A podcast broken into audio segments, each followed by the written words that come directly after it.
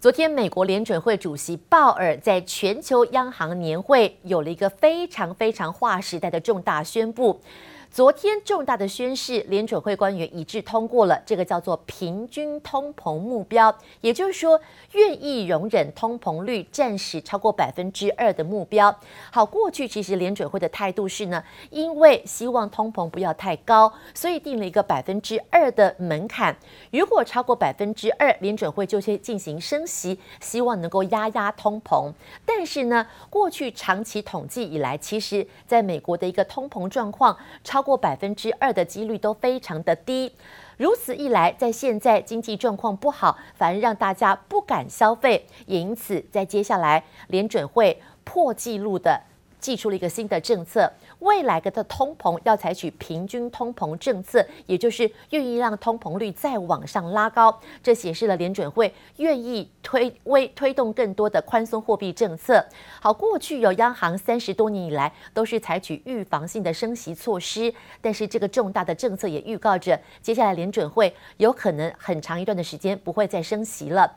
这个消息不仅仅影响到了整个的一个美国股市，也影响到了全球的金融。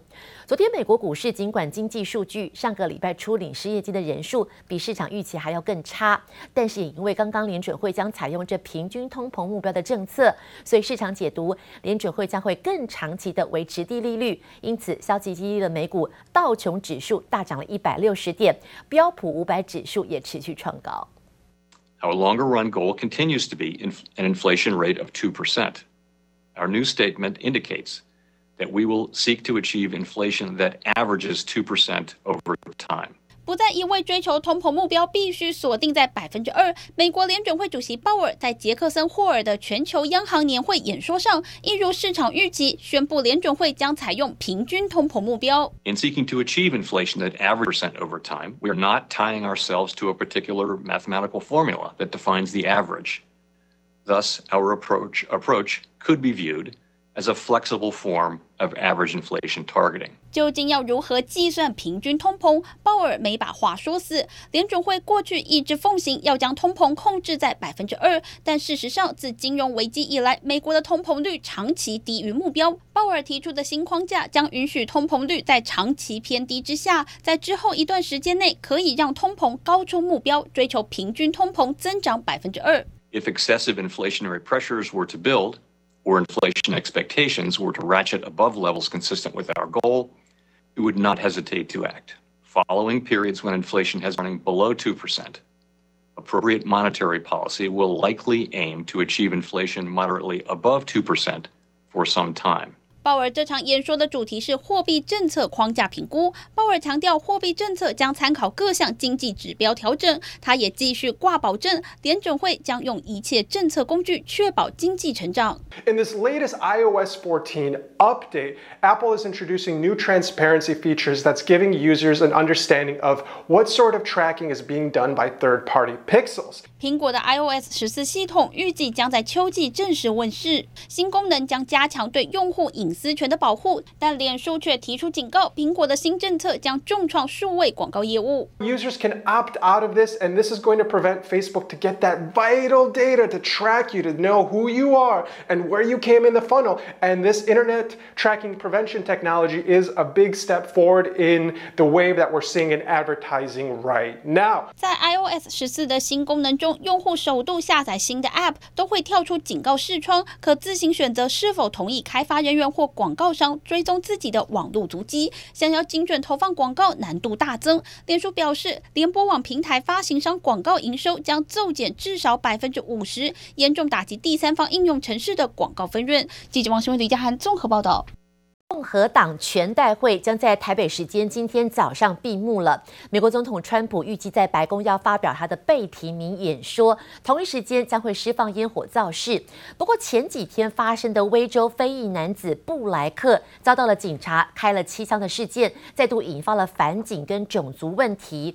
NBA 的球员也因此抵制不出赛了。川普竟然表示，民众其实对于 NBA 早就已经感到厌烦，怒批 NBA 早就成为一个政。政治组织引发了外界炮轰。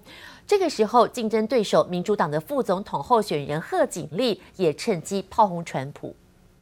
He was fixated on the stock market over fixing the problem. He tweeted about it consistently during this period. He was convinced that is, if his administration focused on this virus, it would hurt the market and hurt his chances of being reelected. That mattered to him more than saving American lives. Donald Trump froze. He was scared, and he was petty and vindictive. I don't know too much about the protests, but I know their ratings have been very bad, and that's too that's unfortunate. They've become like a political organization. 贺锦丽抓紧了机会批评说，川普只在乎股市，而且根本就是只在乎自己，而且所有从这一次竞选的一些政策跟演说当中，都明显的看到他都屈服在中国政府之下。好，中国外交部长王毅最近正出访欧洲国家，这一路上他也频频的利用各种场合向美国示威。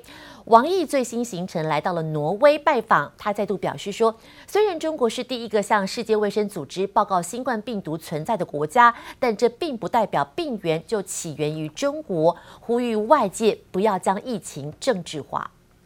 中国是首先向世卫组织和各国通报。有疫情的国家，但不意味着疫情就发源于中国。我们看到这几个月很多的信息和调查都显示，这个疫情在不同的地点，那么都发现了它的行踪，而且很多都早于中国发现的时间，不能够把它政治化，也不能够把它标签化。好，王毅是在出访期间面对外国记者，针对了疫情提问，他态度强硬地说：“现在真正的零号病人还没有确认。”一切都得等到科学研究出炉，要外界不要趁势的做文章来污名化中国。不过这一次哦，其实王毅的行程一路上抗议声也如影随形。正当中国跟美国关系高度的紧绷之际，法国总统马克宏在当地时间二十八号将会在艾里塞宫会晤王毅，预计到时候将会讨论包括了五 G 在内非常敏感的话题哦。这也将是两国战略对话相当重要的一环。美国媒体 CNBC 在今天报道说，影音分享应用程式抖音，抖音出售旗下美国业务的协议即将拍板定案了，交易的价格可能会高达了三百亿美元，相当于台币八千八百五十亿左右，很有机会在未来这几天就会宣布了。只不过卖给谁呢？根据外媒报道说，很多知情人士表示说，上任不到呃上任还不到三个月的抖音执行长叫梅尔，梅尔昨天闪。电辞职，但是还很可能代表微软在未来几呃四十八个小时之内成功的收购抖音。交易的规模刚刚提到，相当于台币八千八百五十亿左右。但是也有其他的知情人士说，抖音现在其实还没有讨论到底谁是买家。甲骨文、微软甚至第三家美国公司的出价都有可能。另外，美国零售的龙头沃尔玛。沃尔玛现在也表示有意要收购抖音在美国的业务，所以现在很可能会由沃尔玛将跟微软一起合作。说到了中国跟美国的关系，美国将从九月十五号开始禁止任何美国企业跟抖音的母公司字节跳动，还有跟微信的母公司腾讯来进行交易。中国外交部发言人赵立坚最新回呛，他说：“如果美国真的禁用了微信，那么苹果手机中国也可以不用用了。”很多中国人表示，如果美国真的禁用了。微信，那么苹果手机我们也可以不用用了。美国一些政客打着国家安全的幌子，滥用国家力量，无理打压非美国企业。美方的海盗行为已经对包括美国在内的各国消费者和企业权益造成了损害。赵立坚在记者会上痛批国家安全不过就是美式双重标准的代名词。他回向川普，其实中国也可以不用 iPhone，但是哦，很凑巧的画面上，您看到这个 Twitter for iPhone 这一行字，在赵立坚说出了这席话的同一时间，媒体发现其实他的手机正是 iPhone。同一时间，也有网友很巧妙的说，赵立坚在发 Twitter 的同一时间，都会在上面显示出这个推文来源正是 iPhone。但是话说回来，一旦如果真的不用苹果了，是不是代表这位中国的外交官连私人手机都得换掉了呢？大陆国家统计局在昨天公布了七月份的工业利润总额，达到了五千八百九十五亿人民币，比去年同期成长了十九点六 percent。这反映了大陆的工业情况目前持续的复苏，不仅连续第三个月呈现了正成长，创下了两年以来最高的单月成长速度。其中，细产业部分包括了汽车啦、电子啦这些装备制造业跟比较高技术的制造业，获利表现特别突出。不过，分析人士表示说，疫情反复，再加上贸易摩擦，再再都会为未来的情势增添不确定性，所以总体经济还是需要结构性的一些政策来进行支援。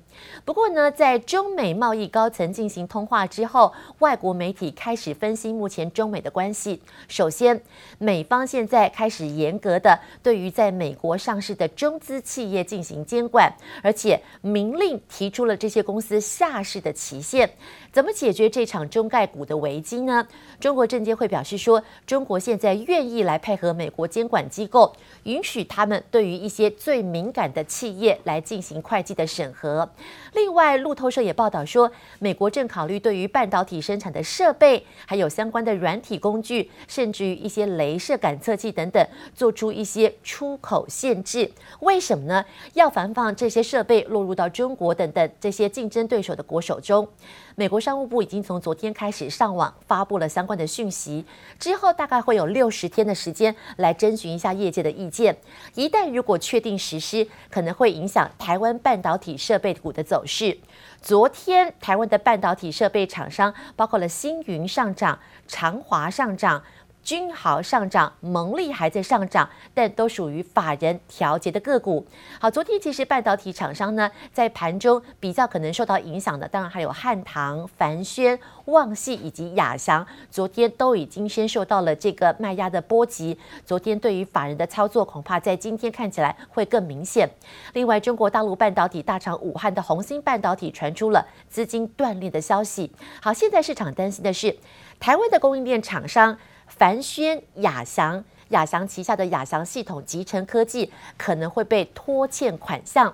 对此，樊轩昨天做出了回应，他说：“这个事情对于营运没有影响，现在还在持续跟客户密切的沟通当中，细节不方便说明，也没有透露相关款项的总金额。不过，亚翔的部分目前还没有做出回应。业界怎么看这个事情呢？业界认为，因为厂区还没有开始运转，所以设备的供应商仅需要把设备撤离就好，回收部分的。”资产，所以整体看起来营运受影响的程度的确比较低。好，同一时间看到美国国防部已经证实了，中国解放军在南海西沙群岛进行军事演习期间，试射了多达四枚的弹道飞弹。美国国防部长艾斯彭也出面质疑，他说：“中国明明在二零零二年答应了避免挑衅活动，这样的承诺在这一段期间不断的违反承诺，恐怕进一步的破坏中美双方的关系。” Under the leadership of the Chinese Communist Party, Beijing has repeatedly fallen short of its promises to do the following: abide by international laws, rules, or norms, despite continuing to reap the benefits of the international system and free markets. And second, to honor the commitments it made to the international community, including promises to safeguard the autonomy of Hong Kong and not to militarize features in the South China Sea. The hand of Beijing is heavier on a country the smaller one is. 好，画面上您听到这是美国的国防部长艾斯培。艾斯培在夏威夷的亚太安全研究中心进行演讲，演讲当中他指控说，中共解放军企图在这个世纪的中期建成一支世界级的军队，而美国呢，美国目前的角色有责任领导印太地区，不会向那些自以为自己政治制度比较好的国家做出任何的让步，而且将会持续的监控南海的局势。不过，艾斯培最后。似乎也留下了一些转圜的空间。他说，尽管美国是目前目的是希望能够给中国一些回应，但他也希望继续跟中共合作，让他们跟国际秩序当中取到一个平衡。